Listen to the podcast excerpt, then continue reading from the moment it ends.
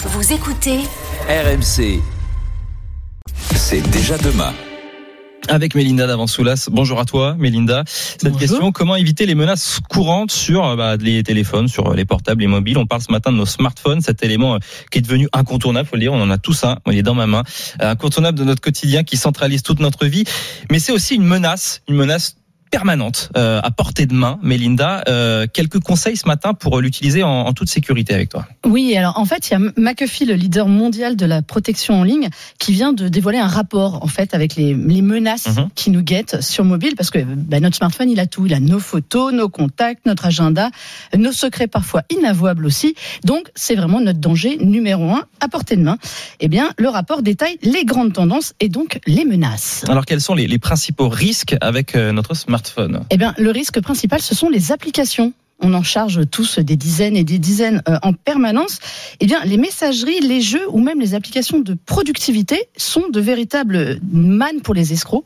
En fait, vous allez euh, sur les stores, vous chargez des applications qui ont l'air rigolotes, et en fait, si vous ne faites pas attention à leur origine, eh bien, vous laissez rentrer des logiciels malveillants en les installant. Et là, ben, le hacker, il peut juste se glisser dans votre smartphone et récupérer vos données personnelles. Ah. Et l'arrivée de l'intelligence artificielle a doublé même le risque, selon le rapport, parce que vous voyez de plus en plus d'applications, sans doute, euh, vous savez, pour faire des images rigolotes en deux Mmh. clics. Ouais. Bah, c'est rigolo, vous Bah, Il y a des applications pour tout et n'importe quoi maintenant, de toute façon. Eh ben voilà, exactement. Mais et, comment ils font pour faire ça sans qu'on s'en rende compte? Eh ben, ils sont malins, justement. Ils passent, une fois qu'ils ont installé cette application, eh ben, ils passent par votre messagerie. Vous avez tous reçu des SMS euh, vous demandant euh, de- d'aller voir vos informations sur Amélie, sur, euh, sur la CAF, sur les impôts. Ouais. Ah oui, ça tout, tout le monde. Et voilà. Et ben ça, souvent, c'est le fruit euh, d'une application qui est sur votre téléphone, Ah qui a été On a installée. téléchargé innocemment en se disant ça va être rigolo, Candy Crush ou des choses comme ça, et en fait euh, non Et ben pas voilà, du tout. c'est une porte ouverte en fait à des à des hackers.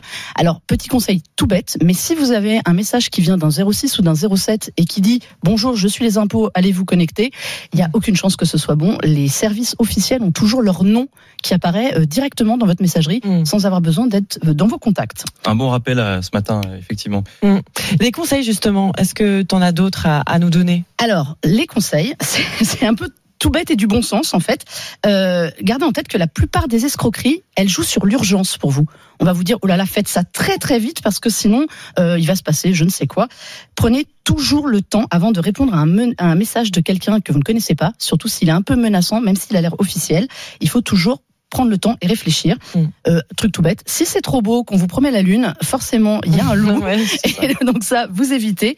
Euh, les adolescents sont aussi la cible privilégiée des hackers parce qu'ils font pas attention.